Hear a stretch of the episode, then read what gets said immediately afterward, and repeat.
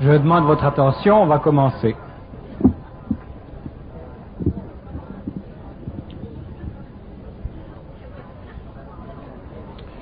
On va commencer si, euh, si toutefois j'ai un peu d'inspiration. C'est très difficile en plein cœur de l'hiver et avec euh, trois courbes biorhythmiques à terre complètement dans la cave, en dessous du graphique, de parler. Si seulement je pouvais avoir l'inspiration qui est celle de Bernard de Montréal et me ploguer de façon magique sur mon propre esprit, il n'y aurait pas de problème. Le problème, c'est que mon esprit n'est jamais là. Ça fait que je suis toujours obligé de vous conter des menteries. Ce soir, je vais faire une exception, je vais vous conter un vrai mensonge. Une fausse vérité. Esprit, es-tu là? Il n'est jamais là quand il faut. Cette semaine, euh, je planifiais un voyage à Ottawa. Puis j'étais donc dans mon salon avec mes cartes routières. Puis je me disais donc, euh, tu vas y aller en auto. Lorsque subitement j'entends une voix qui me dit Prends pas l'auto, c'est dangereux, tu vas avoir un accident. Puis je dis qu'à cela ne tienne, euh, je vais prendre le train. Et il prend pas le train, le train va dérailler. Bon ben s'il me reste plus que l'avion, je vais prendre l'avion. T'as pas de chance, il va s'écraser. Je dis mais qui c'est qui parle? Ben, Il dit c'est ton ange gardien. Je dis, écoute donc, toi, où c'est que t'étais le jour où je me suis marié?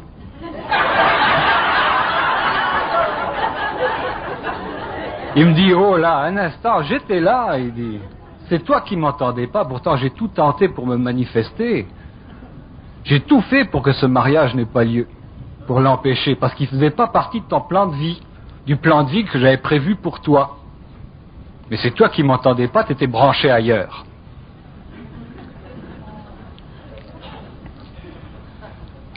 Alors il a fallu, il me dit, il a fallu que j'attende que le coup de foudre soit passé, que tu sois suffisamment magané par les caresses, pour que tu reviennes à la raison et que je puisse reprendre le contact avec toi.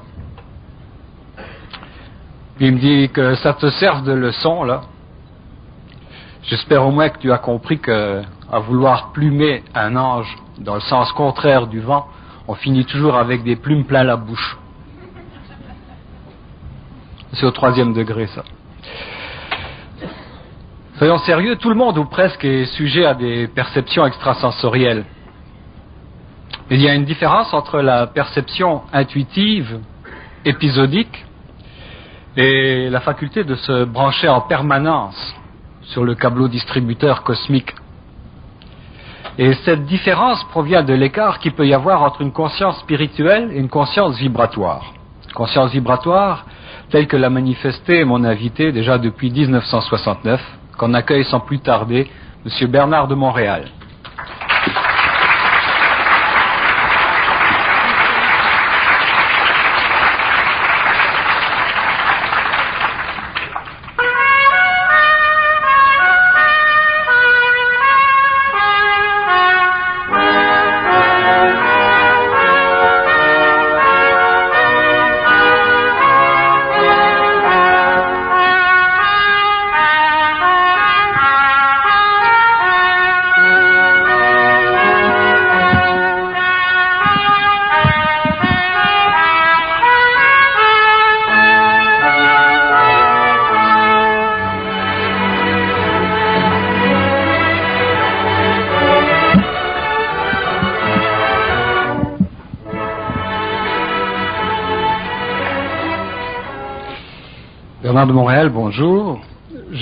Voudrais soumettre à votre expertise euh, l'article suivant.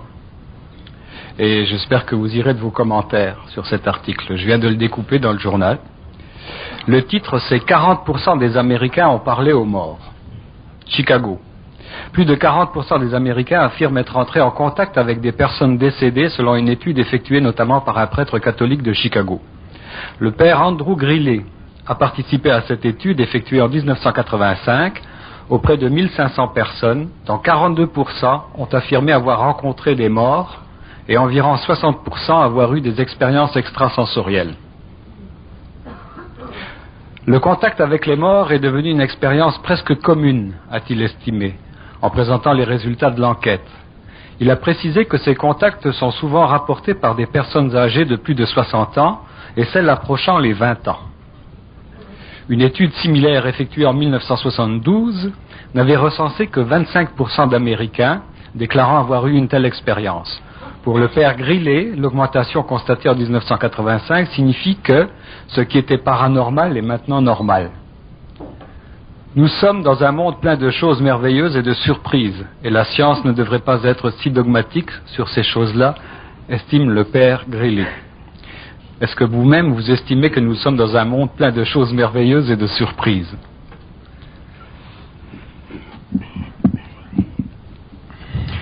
le, le, phénomène du américain, le phénomène du contact avec les morts, c'est un phénomène qui va devenir de plus en plus connu, de plus en plus populaire.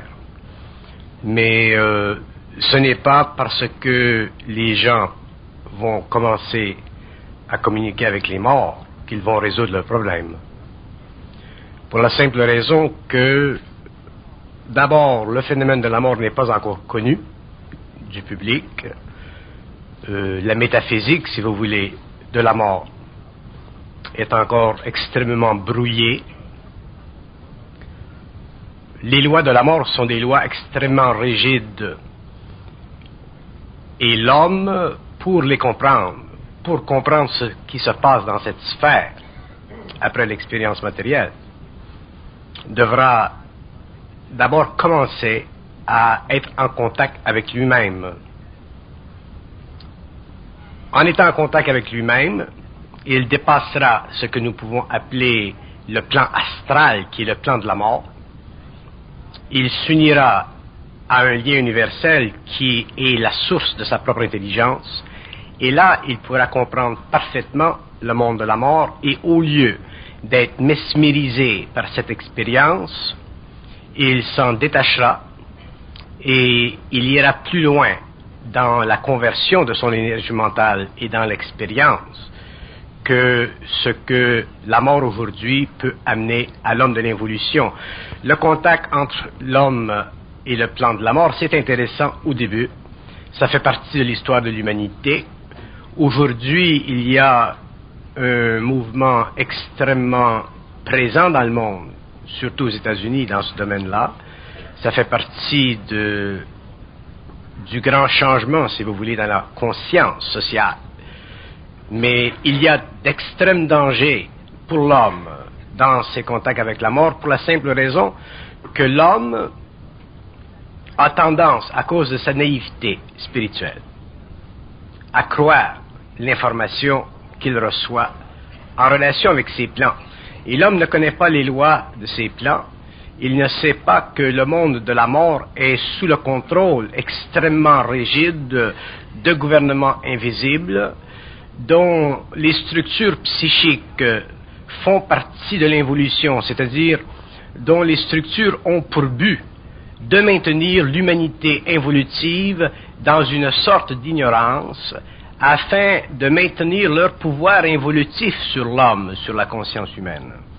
Ce n'est pas la solution de l'homme, le contact avec la mort, c'est simplement le début d'une certaine prise de conscience spirituelle qui éventuellement devra s'agrandir pour que l'homme en arrive à pouvoir, de son propre mental supérieur, intercepter ces messages, les comprendre, les corriger et ramener l'information dans le monde de la mort pour que les morts finalement sachent et connaissent que ce n'est pas la mort qui puisse instruire l'homme, mais c'est à l'homme d'instruire la mort.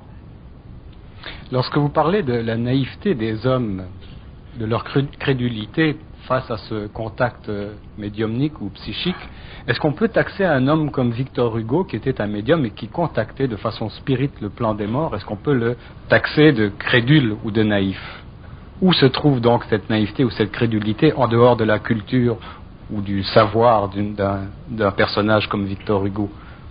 Pendant l'évolution, les, les, hommes qui ont été fortement inspirés l'ont été à partir des plans dits spirituels, des plans astraux. Euh, le monde de la mort est un monde extrêmement vaste et les entités qui évoluent sur ces plans euh, font partie de différentes régions de ces mondes, ils ont différentes facultés, ils sont arrivés à différents niveaux d'évolution. Il faut comprendre que les morts sont des êtres humains qui n'ont plus de corps matériel, donc les morts sont des êtres humains. Et il y a des êtres sur le plan matériel qui ont été aidés, inspirés, si vous voulez, à partir du monde de la mort, mais si nous regardons les connaissances involutives, que ce soit de Hugo ou de n'importe quel écrivain, nous, nous sommes amenés éventuellement à réaliser que la connaissance de l'homme, la connaissance évolutive, est une connaissance qui a été conditionnée par l'astral, c'est-à-dire que sous l'influx de l'inspiration, la connaissance humaine a été conditionnée, colorée, et c'est pourquoi aujourd'hui l'homme, même s'il est extrêmement avancé dans la science, n'est pas plus avancé dans la connaissance de lui-même, dans la connaissance des mystères, dans la connaissance de la réalité. Pourquoi? Parce que la mort ne peut pas, selon ses propres lois, donner à l'homme de l'information qui puisse l'amener à une conscience créative, c'est-à-dire à une conscience qui soit le produit de la fusion avec sa propre lumière les morts seront obligés, avec l'évolution, de se réincarner dans la matière pour que les hommes fusionnent avec leur propre énergie. Ce n'est pas dans le monde de la mort que la fusion se fera au cours de l'évolution. Il faut que l'homme, que l'esprit ou que l'entité se matérialise, qu'ensuite la fusion se fasse. Une fois que la fusion sera faite, ensuite le corps matériel sera amené à un niveau de vibration supérieur pour que l'homme puisse éventuellement éthériser sa matière mais ceci ne se fera pas à partir du contact entre l'homme et le monde de la mort, parce qu'il y a énormément d'ignorance dans la mort. Les morts, ne, les morts ne connaissent pas les lois de l'évolution future de l'humanité. Ils ne font pas partie du monde de la lumière. Ils ont leur propre lumière astrale, cette lumière qui illumine les gens qui ont accès à ces plans.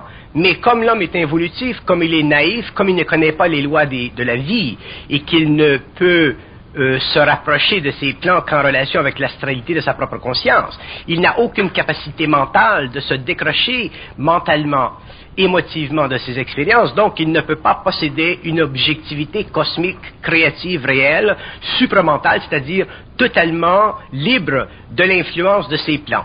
Si nous parlons de l'évolution, si nous parlons de l'humanité, des races de la Terre, des races anciennes comme des races présentes, nous voyons constamment la mort agir à travers la conscience de ces races. Pourquoi? Parce que c'est la fonction de la mort de constamment créer dans la conscience humaine de l'expérience pour le développement de modèles de vie futurs que nous appelons pour le moment la réincarnation. Mais avec l'évolution, avec le passage de l'évolution à l'évolution, avec le passage de l'inconscience à la conscience, du mental inférieur au mental supérieur, nous verrons que l'homme sera capable de voir à travers les voiles de la forme pensée qui lui est, inspirée, et il sera alors capable de se libérer de l'aspect inspirationnel que lui fait valoir son contact avec la mort. L'homme est extrêmement naïf. Nous sommes naïfs à tous les niveaux, et la naïveté, c'est le début de la possession astrale de la mort sur la conscience humaine. Si les hommes étaient en contact avec la mort d'une façon créative et intelligente, comme ils le seront en relation avec les mondes de la lumière, autrement dit avec les sphères qui sont en dehors de ce plan, l'humanité aurait été depuis très très longtemps libérée du karma évolutif, l'humanité aurait été depuis très longtemps libérée de l'ignorance, les sciences que nous avons aujourd'hui auraient été amenées à un niveau de, développement universel, cosmique, interplanétaire depuis très longtemps. Mais non, l'homme a été amené à développer un ego existentiel fondé sur un rapport étroit entre l'inspiration, l'intuition, qui est une forme d'intelligence, mais qui n'est pas complète. Les morts ne donneront jamais à l'homme la clé à l'évolution parce qu'eux-mêmes ne la possèdent pas. Les morts ont besoin de l'homme pour évoluer. Ce ne sont pas les hommes qui ont besoin des morts pour évoluer. Est-ce que la pensée n'est pas elle-même le résultat d'un processus médiumnique? La pensée, elle est totalement médiumnique et elle est colorée par l'astral.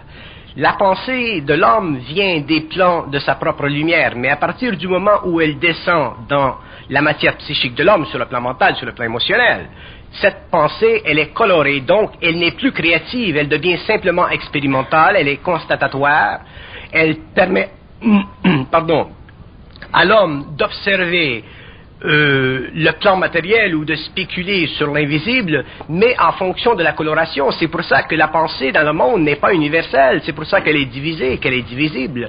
Et ce n'est pas normal, ce n'est pas naturel que la pensée soit divisible. La pensée doit être universelle, elle le sera, mais elle le sera dans la mesure où l'homme se libérera du connu. Et lorsque je dis que l'homme doit se libérer du connu, je dis que l'homme doit se libérer de la connaissance involutive de la Terre, qui est euh, très organisé, si vous voulez, sur le plan de notre expérience, et aussi de la pensée qui est amenée à son mental par intuition ou par expérience médiumnique, pour en arriver éventuellement à vivre d'une conscience mentale supérieure, c'est-à-dire d'une conscience mentale qui est absolue en elle-même, d'une conscience mentale qui n'est pas réfléchissable ou qui ne réfléchit pas, qui n'a pas besoin du support égoïque pour traverser la conscience de l'homme.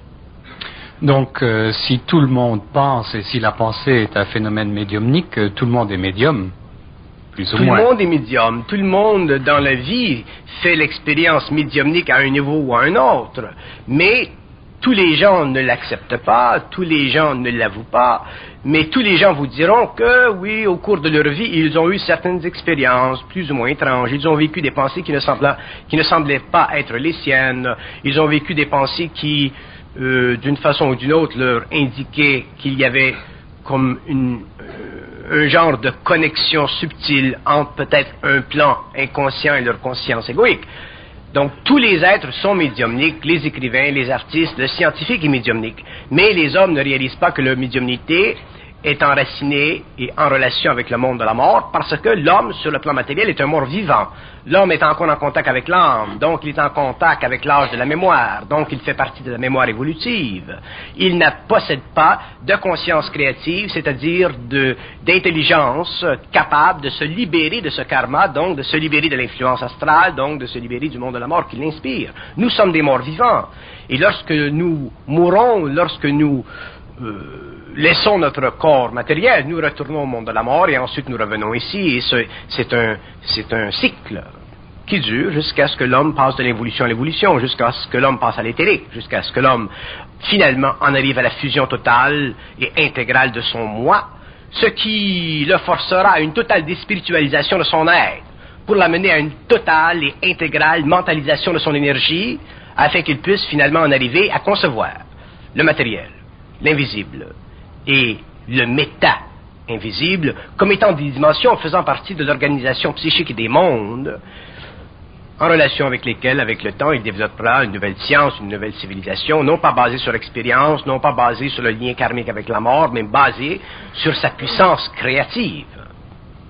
il y a différentes euh, spécialisations dans la médiumnité. On parle de clairvoyance et de clairaudience. Est-ce qu'un clairvoyant, ce serait quelqu'un qui aurait l'image et pas le son? Et le clairaudient aurait le son et pas l'image. Est-ce qu'il n'y aurait pas intérêt à s'associer tous les deux pour devenir extra lucide? Oui, mais ça, ça fait partie des canaux qui sont utilisés. Il y a des êtres qui sont plus sensibles à certaines vibrations, d'autres qui sont plus sensibles à d'autres. La différenciation des vibrations crée différentes expériences. Euh, mais ce que nous appelons aujourd'hui la clairaudience ou la clairvoyance sont des aspects astraux de la conscience humaine.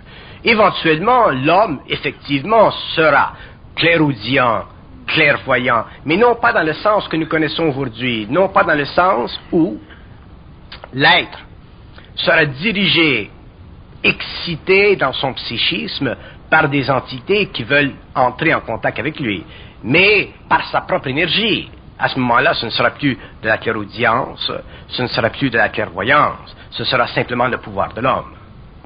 Ce sera un pouvoir créatif naturel qui permettra à l'homme d'entrer en contact avec d'autres dimensions, qui permettra à l'homme aussi de se lier psychiquement avec des hommes sur le plan matériel, mais non pas en fonction d'une programmation psychique euh, basée sur la relation karmique entre le monde de la mort et le plan matériel. À travers les, les différentes interviews, euh, quelques centaines d'interviews de, de, médiums, de clairvoyants, de clairaudients, d'extralucides et tout que j'ai pu faire en, en quelques années, euh, je me suis aperçu qu'il y avait une, euh, une base commune chez ces gens-là, dans le sens que leur médiumnité était toujours le fruit ou le produit d'une souffrance. Communément, ils avaient tous passé par des états de souffrance très intenses. Et je me demandais si la souffrance n'était pas en fait comme une espèce de décapant qui euh, tomberait sur un meuble recouvert de couches de peinture et de vernis et qui aurait pour effet de faire éclater ces différentes couches que seraient l'ego, la personnalité, euh, les prétentions égoïques, etc., pour atteindre finalement le meuble euh, non peint, son essence. D'où la médiumnité. Est-ce que la souffrance est donc un point commun chez tous ces gens-là qui en arrivent, qui débouchent sur la médiumnité? Ce que, vous, appelez la souffrance, c'est le, le, fait de la descente de l'énergie dans les corps subtils. Donc, euh, l'homme, à cause de son conditionnement social, à cause de l'organisation psychique de son moi, à cause de sa mémoire, à cause de, son, de sa naïveté, si vous voulez, naturelle, lorsqu'il entre en contact avec cette énergie, il subit une transformation à un niveau. Donc cette énergie, lorsqu'elle pénètre le plan mental et qu'elle affecte le plan émotionnel, elle crée naturellement de la souffrance et des êtres le vivent même sur le plan matériel. Mais cette souffrance, elle fait partie de la transformation de l'homme jusqu'au point où l'homme en arrive éventuellement à y mettre fin. Mais pour que l'homme mette, fin à cette souffrance, il faut qu'il soit intelligent. Et la relation, il existe une relation entre la souffrance de l'homme sur le plan psychique et sa naïveté spirituelle. Si vous regardez les médiums ou ces gens qui, qui vivent toutes sortes d'expériences secondaires, vous voyez que ces hommes, que ces êtres, quelle que soit leur grandeur d'âme, quel que soit leur service à l'humanité, sont des êtres qui sont foncièrement naïfs. Ils sont bons, ils veulent aider le monde, ils veulent changer le monde. Et ils vivent une vie difficile. Ils vivent une vie durant laquelle ils se dévotionnent, si vous voulez, à changer le monde. L'homme ne peut pas changer le monde. C'est l'énergie qui va changer le monde. Ce sont les forces cosmiques descendant vers la Terre dans des conditions extrêmement occultées qui vont changer le monde. L'homme, lorsqu'il grandit en conscience et qu'il prend conscience d'une certaine vibration, il le fait en fonction d'un lien karmique, c'est-à-dire en fonction d'un service à rendre à l'humanité à cause de la nature ou de l'élévation de son âme en évolution. Mais lorsqu'un homme est arrivé à un état de fusion, il n'est plus intéressé à souffrir la vibration pénétrante de sa conscience nouvelle et éventuellement il y met fin. Mais pour qu'il y mette fin, il faut qu'il déspiritualise totalement son mental. Donc, si les médiums vivent une certaine souffrance à un niveau ou à un autre en relation avec cette descente d'énergie, c'est qu'ils n'ont pas encore été capables de contrôler la relation entre cette énergie et leur moi. Autrement dit, ils n'ont pas donné à leur moi l'expansion nécessaire pour la conversion de leur mental et de, le, et de leur énergie émotionnelle en une dimensionnalité réelle de leur, de, leur moi supérieur, autrement dit, de leur intégralité. Ils sont coupés, ils sont séparés, ils sont divisés entre une invisibilité qui agit sur eux et que eux servent les yeux fermés. Ce n'est pas normal, ce n'est pas naturel pour l'homme de, de, de, souffrir. Et si l'homme souffre, c'est parce qu'il y a en lui de l'ignorance. Et naturellement, si l'homme vit de la spiritualité, s'il vit de la médiumnité, cette ignorance peut le garder très longtemps dans la souffrance parce qu'il ne possède pas le mental suffisamment puissant pour se donner à lui-même l'autorité au-dessus des impressions psychiques qui viennent à son mental. Vous semblez donc dire que la médiumnité ou les perceptions extrasensorielles sont un phénomène involutif jusqu'à ce qu'il y ait suffisamment de discernement, et à ce moment-là, ça peut devenir un phénomène évolutif. Exactement. C'est ça. Exactement. Mais qu'est-ce qui va amener le médium ou la personne sujette à ces perceptions extrasensorielles à développer ce discernement? Lorsque la personne qui souffre à cause de son extrasensorialité en aura ras-le-bol de souffrir, elle commencera à développer du discernement, ce qui l'amènera éventuellement à être extrêmement lucide. Et la lucidité ne fait pas partie, pardon, de l'évolution. La lucidité sera le produit de la lutte de l'homme égoïque contre l'astral et elle donnera naissance à l'homme esprit. Pour que l'homme soit lucide, il faut qu'il soit en contact avec lui-même sur les plans supérieurs de l'astral, autrement dit en dehors de l'astral.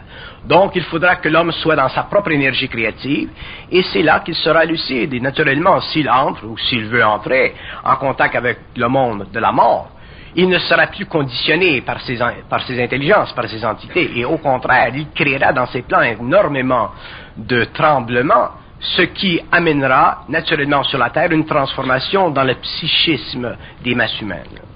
Il y a dernièrement un médium qui a créé tout un émoi au niveau des, masses médias. Les masses médias se sont emparés de ce cas où il avait prédit la mort à une personne qui venait le consulter. Et effectivement, à ce moment-là, on, va le traiter de charlatan. Mais ce que j'aimerais savoir, c'est est-ce qu'un médium est responsable de l'information qui passe au travers de lui?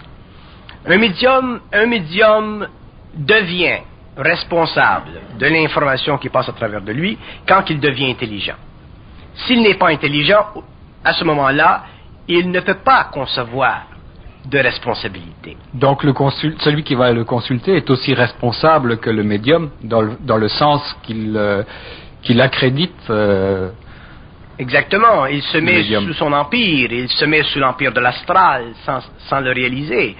Euh, c'est très sérieux de recevoir de l'information médiumnique de cette et de dire à des gens des choses qui sont fatales. Qui vont les bouleverser. Oui, parce que le médium n'est jamais 100% sûr que la personne va mourir.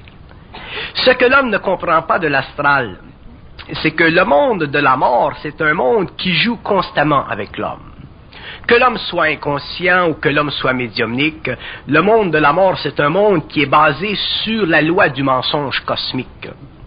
Et cette loi, elle est intégrale, elle est fondamentale, et n'importe quel être qui est dans son intelligence, qui communique avec le monde de la mort et qui réussit à leur sortir les vers du nez, les force, ces entités, à admettre que leur travail sur leur plan qu'il soit d'un ordre ou d'un autre, qu'ils semblent nobles ou dégradés, leur travail, dans les plus grandes subtilités de ses conséquences, est un travail qui est basé sur la manipulation et la domination de l'homme. Et un jour, l'homme saura, lorsqu'il sera prêt ou lorsqu'il aura la capacité de communiquer avec ses plans et de leur faire avouer la réalité, l'homme saura que le monde de la mort est contrôlé par ce que vous appelez sur le plan matériel les forces sataniques. Un jour, dans, le cours d'une conversation, nous, nous expliquerons ce que veut dire ces gouvernements. Lorsque nous parlons des forces sataniques, nous ne parlons pas des forces sataniques dans le sens involutif, spirituel que l'homme ou que le chrétien ou que l'homme oriental a développé au cours de son évolution naïve. Nous parlons de gouvernements invisibles qui font partie d'autres réalités, qui font partie d'autres niveaux cosmiques et qui influent sur l'évolution des consciences inférieures qui n'ont pas encore atteint un niveau d'intégralité. Et ces mondes sont très puissants et lorsque l'homme retourne à la mort, il est agité. Il est forcé de subir ces mondes et les lois de ces mondes de la même façon que nous sur la Terre, nous sommes obligés de vivre la gravité. Mais le mort ne peut pas, à cause de l'ambiance de son monde et des lois de son monde, avouer ceci à l'homme. C'est pourquoi les morts n'ont jamais pu donner à l'homme de clés en ce qui concerne le réel et n'ont fait pendant des siècles et des millénaires que maintenir l'homme dans une sorte d'hypnose spirituelle. Ils lui ont donné des formes de connaissances orientales, occidentales.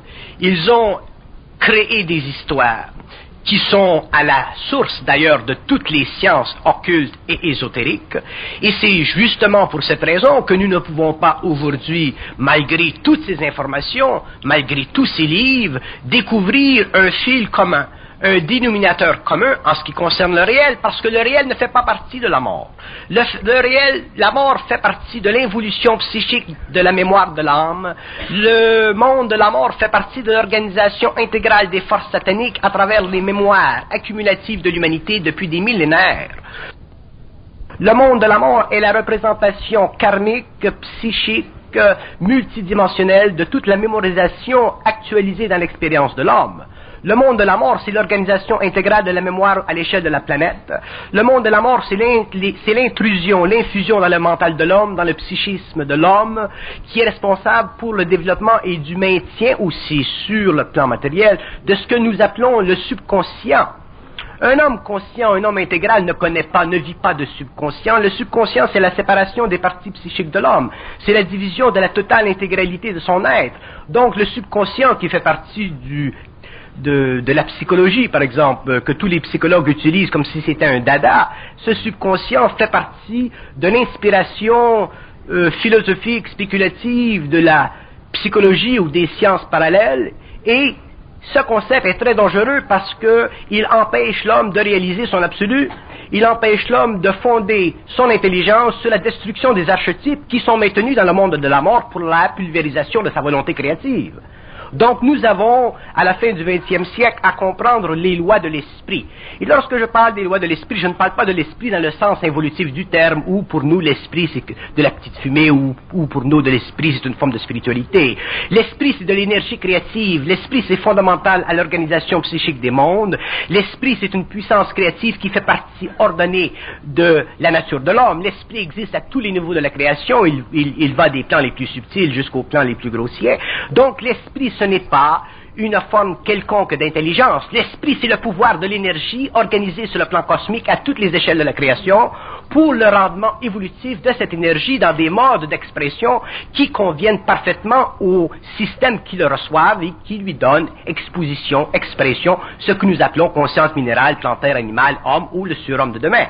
Donc l'homme a avec l'évolution future, à comprendre le monde de la mort d'une façon scientifique et non pas simplement d'une façon spéculative, occulte, médiumnique, euh, métaphysique. Nous devons mettre à mort la mort si nous voulons, nous les hommes, finalement en arriver à connaître les lois de la vie. Est-ce que le rêve est un phénomène médiumnique Le rêve est un phénomène médiumnique, c'est un phénomène astral qui utilise la symbologie quotidienne de l'homme sur le plan de son expérience ou qui utilise les archétypes universels pour la glorification des puissances astrales que lui ne connaît pas. Le rêve, c'est l'insulte à l'homme. Si l'homme a à savoir quelque chose, si l'homme a à connaître quelque chose, pourquoi doit-il passer par une séquence de symbologie qui n'a aucun sens?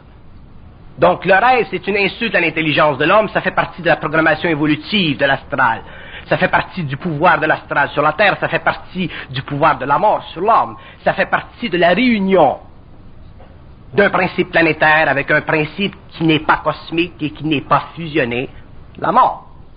Lorsque l'homme sera suffisamment conscient, il cessera de rêver au lieu de vivre dans un état somnolente sa conscience, il vivra sa conscience d'une façon créative et il pourra passer du plan matériel au plan éthérique et à ce moment-là, il ne pourra plus rêver parce que rêver ne fera plus partie du besoin psychologique de son moi sur le plan mental et sur le plan émotionnel. L'homme n'aura plus mentalement ou émotivement à subir un conditionnement partiel pour le maintien à une échelle de milliards ou de milliers d'années d'une sorte de conscience de petite lueur d'esprit. L'homme sera dans la puissance de son esprit, donc il aura la capacité d'intégrer cette énergie qui est à la base de la création et qui fait partie de l'ordre cosmique des choses, qui est son statut cosmique, qui est son statut universel, qui possède son propre domaine d'intérêt, d'évolution, d'intégration et de pulvérisation des obstacles qui constituent l'évolution des races. À ce moment-là, l'homme pourra entrer en contact avec d'autres intelligences. Il pourra connaître les domaines de ce que vous appelez aujourd'hui l'ufologie. Il pourra connaître les domaines des espaces-temps qui sont parallèles à notre monde, et il verra que la vie sur la Terre n'est pas l'habitat naturel de l'homme. Il verra que l'habitat naturel de l'homme, c'est les terres, que ce n'est pas le plan matériel et que ce n'est pas la mort. Donc il se sortira finalement de cette illusion extrêmement puissante qui constitue la base de l'ego c'est-à-dire l'impression que nous avons, nous les hommes, d'être intelligents. Il deviendra réellement intelligent, autrement dit, il sera universel, cosmique, et il aura le pouvoir, à travers la lumière et le son, de faire vibrer les différents plans pour exécuter ou s'exécuter en tant qu'être créateur comme il se doit. Les les notions spirituelles ou mystiques de l'humanité évolutive, que ce soit de l'humanité occidentale ou que ce soit de l'humanité orientale, aperçu ceci. Nous avons conscience, nous avons été dit théologiquement, métaphysiquement, occultement que l'homme doit être un. Mais lorsqu'il s'agit pour l'homme d'être un, d'être unifié à sa réalité, nous vivons une crainte intégrale. Nous avons cette crainte fondamentale. Pourquoi? Parce que la mort intervient lorsque nous allons trop, loin dans l'unitisation de nos principes. Et à ce moment-là, pour donner continuité à cette perversion occulte du symbolisme de l'unité, la mort nous amène à vivre des expériences astrales où nous rencontrons de la lumière, où nous entrons dans des domaines de, lumière, où nous en sommes finalement amenés à être des illuminés. Et si vous regardez les illuminés dans le monde, vous voyez que leur lumière, ne brille pas très longtemps. Vous voyez que dernièrement, beaucoup d'illuminés sont en train de se faire des fortunes. Vous voyez que beaucoup d'illuminés se promènent en jet. Vous voyez que beaucoup de naïfs qui supportent leur lien avec ces illuminés sont en train de vivre une très grande dépersonnalisation. Vous voyez autrement dit que dans le monde, et surtout aux États-Unis, nous sommes en train de vivre une récapitulation du Moyen Âge. Nous sommes en train de vivre une récapitulation à la moderne de ces périodes extrêmement sombres de l'humanité où les hommes, qui n'étaient pas alors modernes, étaient extrêmement vampirisés par ces plans que nous appelons le monde de la mort. Quelle différence faites-vous entre une conscience spirituelle et une conscience vibratoire? Une conscience spirituelle, c'est une conscience qui est naïve, c'est une conscience à l'intérieur de laquelle il n'y a aucune intelligence créative, c'est une conscience qui est absolument assujettie aux lois de l'involution. C'est une conscience qui vit de l'autorité d'autres consciences. C'est une conscience qui n'est pas capable de subir ou de vivre à l'intérieur de sa propre autorité. C'est une conscience qui a besoin d'un maître. C'est une conscience qui a besoin d'une religion. C'est une conscience qui a besoin d'un Dieu. C'est une conscience qui a besoin d'un parapluie pour vibrer. C'est une conscience qui est tellement faible qu'elle va chercher la force dans l'illusion. C'est une conscience qui a besoin tellement d'être rassurée spirituellement qu'elle perd conscience totale de son intelligence. C'est ça.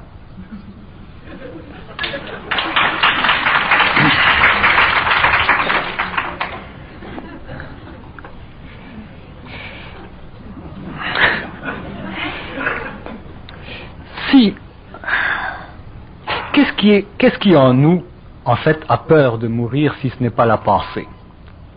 C'est une très bonne question. Est-ce que ce n'est pas elle qui a construit tous ces mondes-là euh, astro, le monde astral, ces, ces plans-là? Est-ce que ces mondes-là ont une réalité intrinsèque ou est-ce que c'est une forme de miroitement créé par l'âme ou la pensée, en fait, à laquelle nous nous sommes identifiés? Tous les mondes ont leur niveau de réalité. Et la pensée humaine, tant qu'elle sera astralisable, connaîtra de la crainte. La crainte que vivent les hommes face à la mort, c'est une crainte qui est maintenue par l'astral. C'est une crainte qui sert l'astral. Par le biais de la pensée. Toujours par le biais de la pensée. Parce que dans la mesure où l'homme commence à avoir peur de la mort ou qu'il a peur de la mort, il spiritualise sa conscience. Donc il développe l'espoir d'aller ce que vous appelez au ciel il développe la crainte d'aller en enfer, si nous regardons les anciens. Donc à partir de ce moment-là, il devient émotivement assujetti à toutes sortes d'impressions subtiles et il devient prisonnier de ses plans.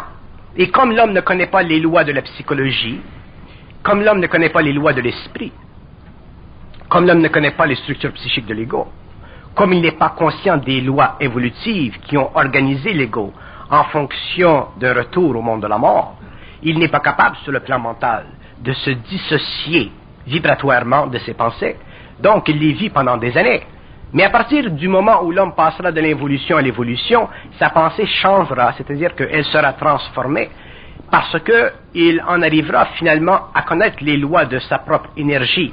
Et avec le temps, il ne connaîtra plus ses formes pensées euh, subjectives la crainte de la mort disparaîtra et parallèlement à cette transmutation se fera la fusion. Donc, éventuellement, lorsque l'homme sera prêt à passer du plan matériel à un autre plan, au lieu de se diriger comme un idiot dans le plan astral, il ira vers terres.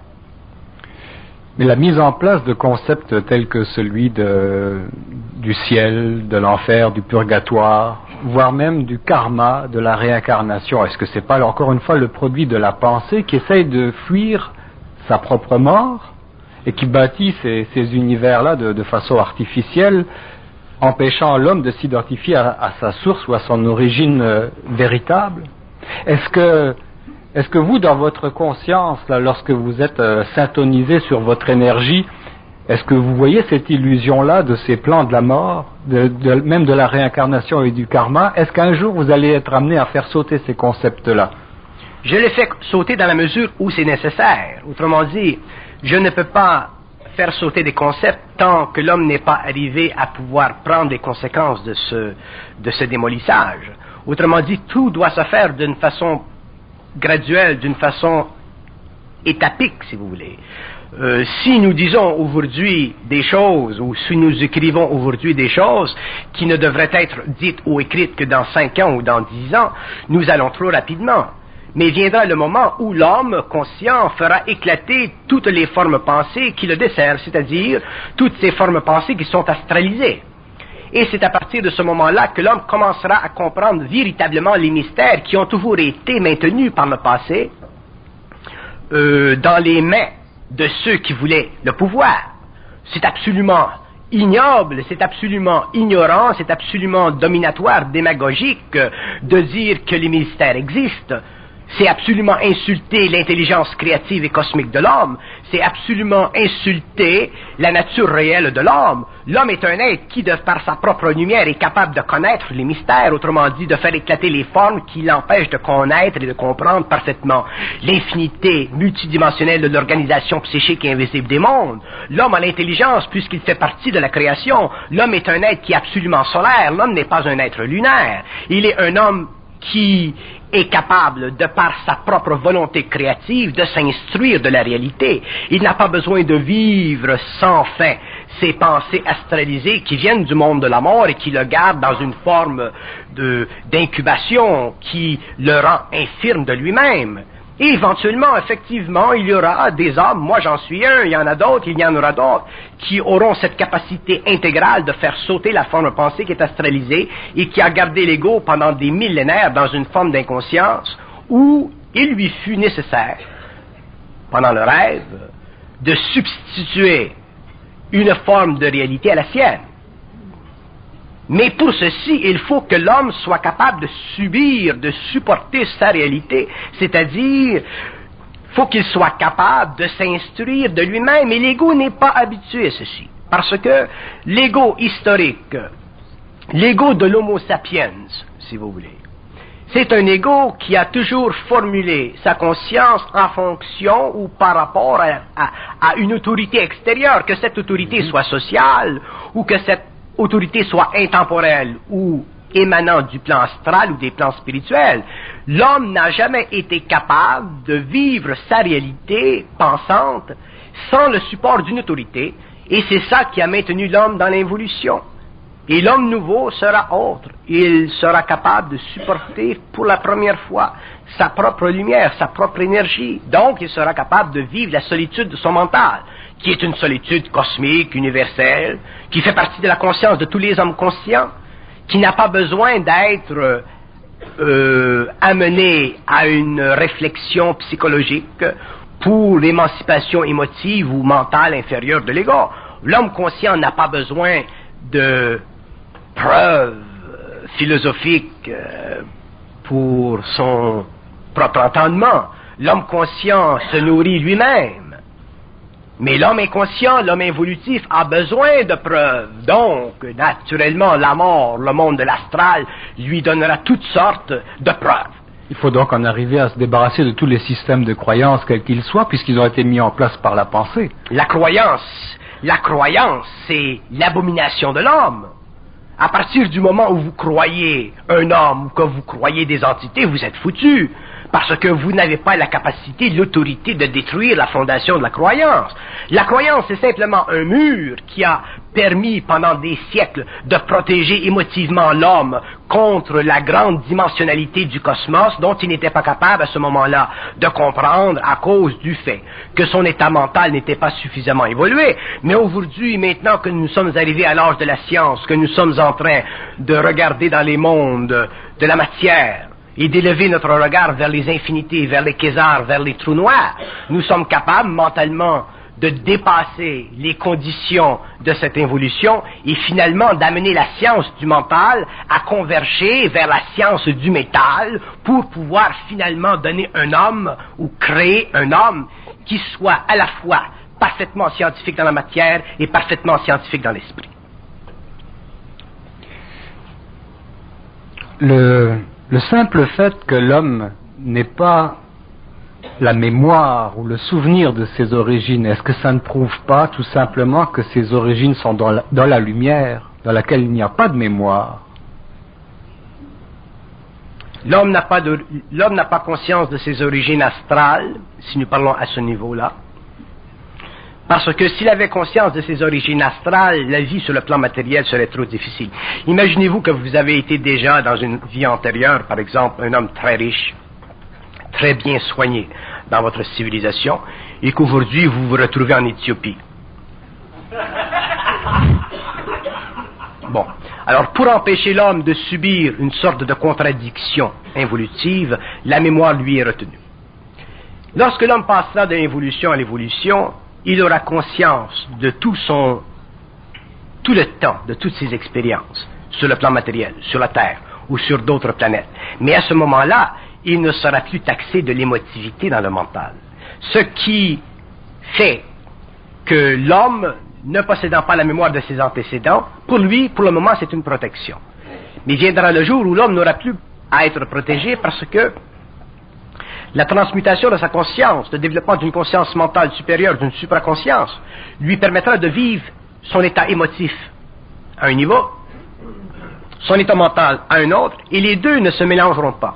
À ce moment-là, si pour une raison ou une autre, il sort de son corps matériel et investigue l'aspect éthérique de sa conscience morontielle, il pourra avoir accès à toute cette information, mais lorsqu'il viendra sur le plan matériel, il n'en sera pas débousselé. Mais il faut que l'homme pour ce, soit capable de supporter le réel, c'est-à-dire soit capable de vivre de son énergie créative sans l'apport subjectif de l'ego. Et c'est ça qui sera difficile.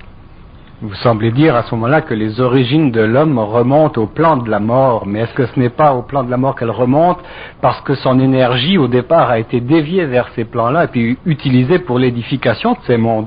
Ça ne veut pas dire que sa source se situe au niveau du plan de la mort.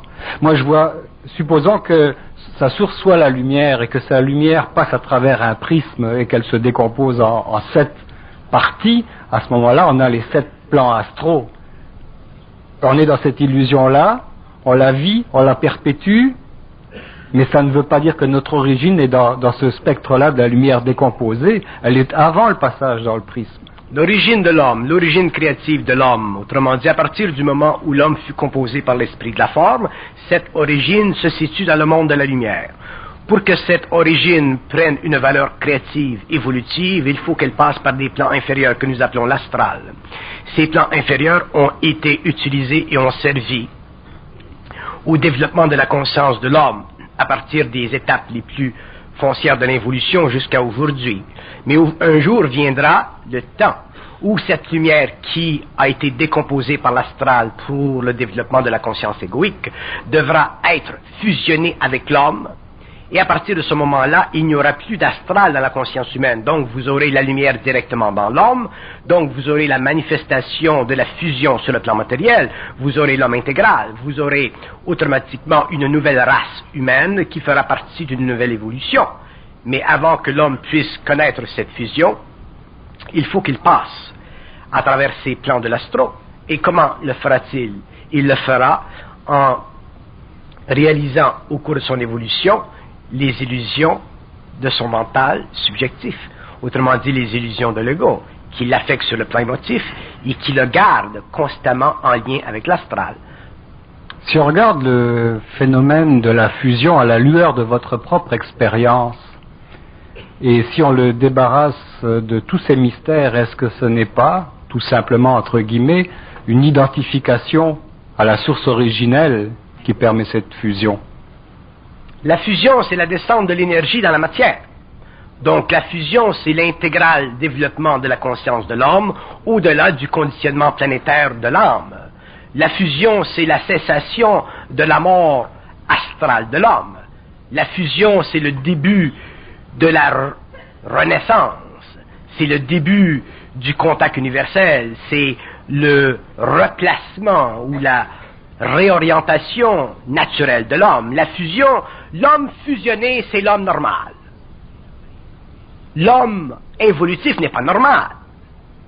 L'homme en fusion sera l'homme normal. Autrement dit, c'est comme si je dirais, pendant l'évolution, l'homme n'existe pas sur la Terre. Nous avons des êtres humains. Donc l'homme est un être humain. Mais l'homme nouveau, l'homme intégral, appelez ça comme vous voulez, sera un homme réel. Donc, il sera un homme réel parce qu'il vivra intégralement et de façon absolue de son énergie. C'est ça la fusion. Et l'homme ne peut pas connaître la fusion parce que euh, a le désir spirituel de la connaître. La fusion ne vient pas de l'ego. Vous ne pouvez pas aller au Tibet chercher la fusion et vous ne pouvez pas aller chez Eaton en acheter une livre. La fusion ne se donne pas euh, par les livres. La fusion, ça fait partie de l'évolution intégrale de la conscience de l'homme. Les livres, le Tibet, Eaton, Steinberg, ça, ça fait partie de l'expérience spirituelle de l'homme. Donc l'homme vivra des expériences spirituelles selon sa sensibilité, selon son évolution. Ces expériences l'amèneront éventuellement à connaître, à réaliser les contradictions internes de son ego. Là, il commencera à vivre la fusion. Donc, ces expériences spirituelles, qu'elles soient occidentales ou orientales, sont des expériences nécessaires qui font partie de la magnétisation du corps mental spirituel de l'homme. Mais lorsque l'homme connaîtra la fusion et qu'il commencera à grandir dans cette relation étroite entre lui-même et l'universalité de sa conscience, il saura qu'il est en train de se lier à cette partie mononcielle universelle de lui-même qui est intégralement son être cosmique, à travers lequel l'aspect matériel agit, ou en relation avec lequel l'aspect matériel agit, jusqu'au moment où l'homme n'aura plus besoin de cet aspect matériel et passera à l'éthérique. Est-ce que la conscience supramentale, c'est la mémoire de l'énergie? La conscience supramentale, c'est le développement à une très basse échelle de cette vibration de fusion. La conscience supramentale, c'est le début de la transmutation du mental humain. La conscience supramentale, c'est le début de la descente de cette énergie dans la matière. Lorsque cette descente sera intégrale, à la fin du cycle, lorsque cette descente fera partie d'une grande conscience sur le plan matériel en relation avec un grand nombre d'individus, nous ne parlerons plus de conscience supramentale. Nous parlerons simplement du pouvoir créatif de l'homme nouveau. Bon, dans, dans, votre cas, vous avez été fusionné instantanément. Maintenant, vous parlez des gens qui vont fusionner progressivement. Est-ce que dans une fusion instantanée, on se voit totalement débarrassé de toute mémoire ou de, tout attachement au système de croyance, quel qu'il soit, réincarnation, karma, etc., et qu'on les replace ensuite pour expliquer un processus de fusion progressive? Dans la fusion instantanée, nous vivons la dépersonnalisation totale de l'ego involutif. Donc, nous perdons la mémoire subjective de l'âme. Nous avons accès à l'énergie qui, sur le plan mental, devient pour nous l'expression d'elle-même. Et pendant les années qui suivent cette fusion, nous vivons l'intégration graduelle de cette énergie, donc nous souffrons, si vous voulez, une sorte d'initiation solitaire.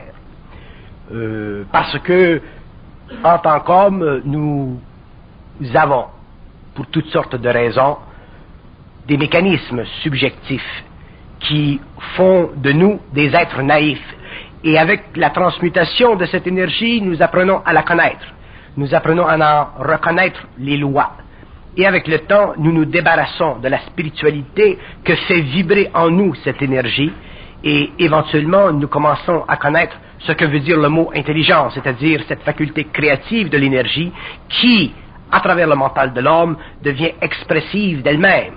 Et avec le temps, nous dépassons la conscience psychologique de l'ego, nous dépassons le besoin de la preuve, nous dépassons le doute, nous ne souffrons plus en tant qu'hommes, nous souffrons simplement de vivre sur le plan matériel jusqu'à temps que nous soyons prêts pour une raison de vie, pour une raison d'expérience, pour une raison d'œuvre, à passer à un autre plan, ce qui coïncide parfaitement avec ce que nous savons.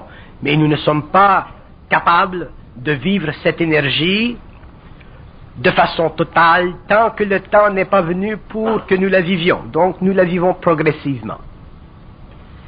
Encore dans votre cas, est-ce que vous vivez une, perception extrasensorielle qui euh, n'existe pas actuellement euh, sur le plan euh, communautaire Je vis, je vis l'extrasensoriel d'une façon mentale. Je ne le vis pas d'une façon astrale. Je ne suis pas astral pour moi, pour moi, la perception extrasensorielle, comme vous l'appelez, ça fait partie naturelle de ma conscience, ça fait partie naturelle de ma vie. Euh, je peux aller dans la salle et rencontrer quelqu'un et lui parler de lui, c'est normal. Donc, euh, aussitôt que vous parlez d'extrasensorialité, vous mettez en jeu l'égoïcité de l'homme. Vous mettez en jeu l'orgueil spirituel de l'homme, l'orgueil médiumnique de l'ego. Aussitôt que vous parlez d'extrasensorialité, vous parlez dans un sens d'un certain pouvoir. Et ceci est très, est très, je ne dirais pas dangereux, mais ceci est très dangereux. Parce que, aussitôt que l'homme prend conscience égoïque de ce que vous appelez l'extrasensorialité, il se prend pour un autre, au lieu de réaliser que l'extrasensorialité, c'est la perception de cette conscience qui est infinie dans un vase qui est extrêmement limité, mais qui est en harmonie avec elle. Merci infiniment Bernard de Montréal.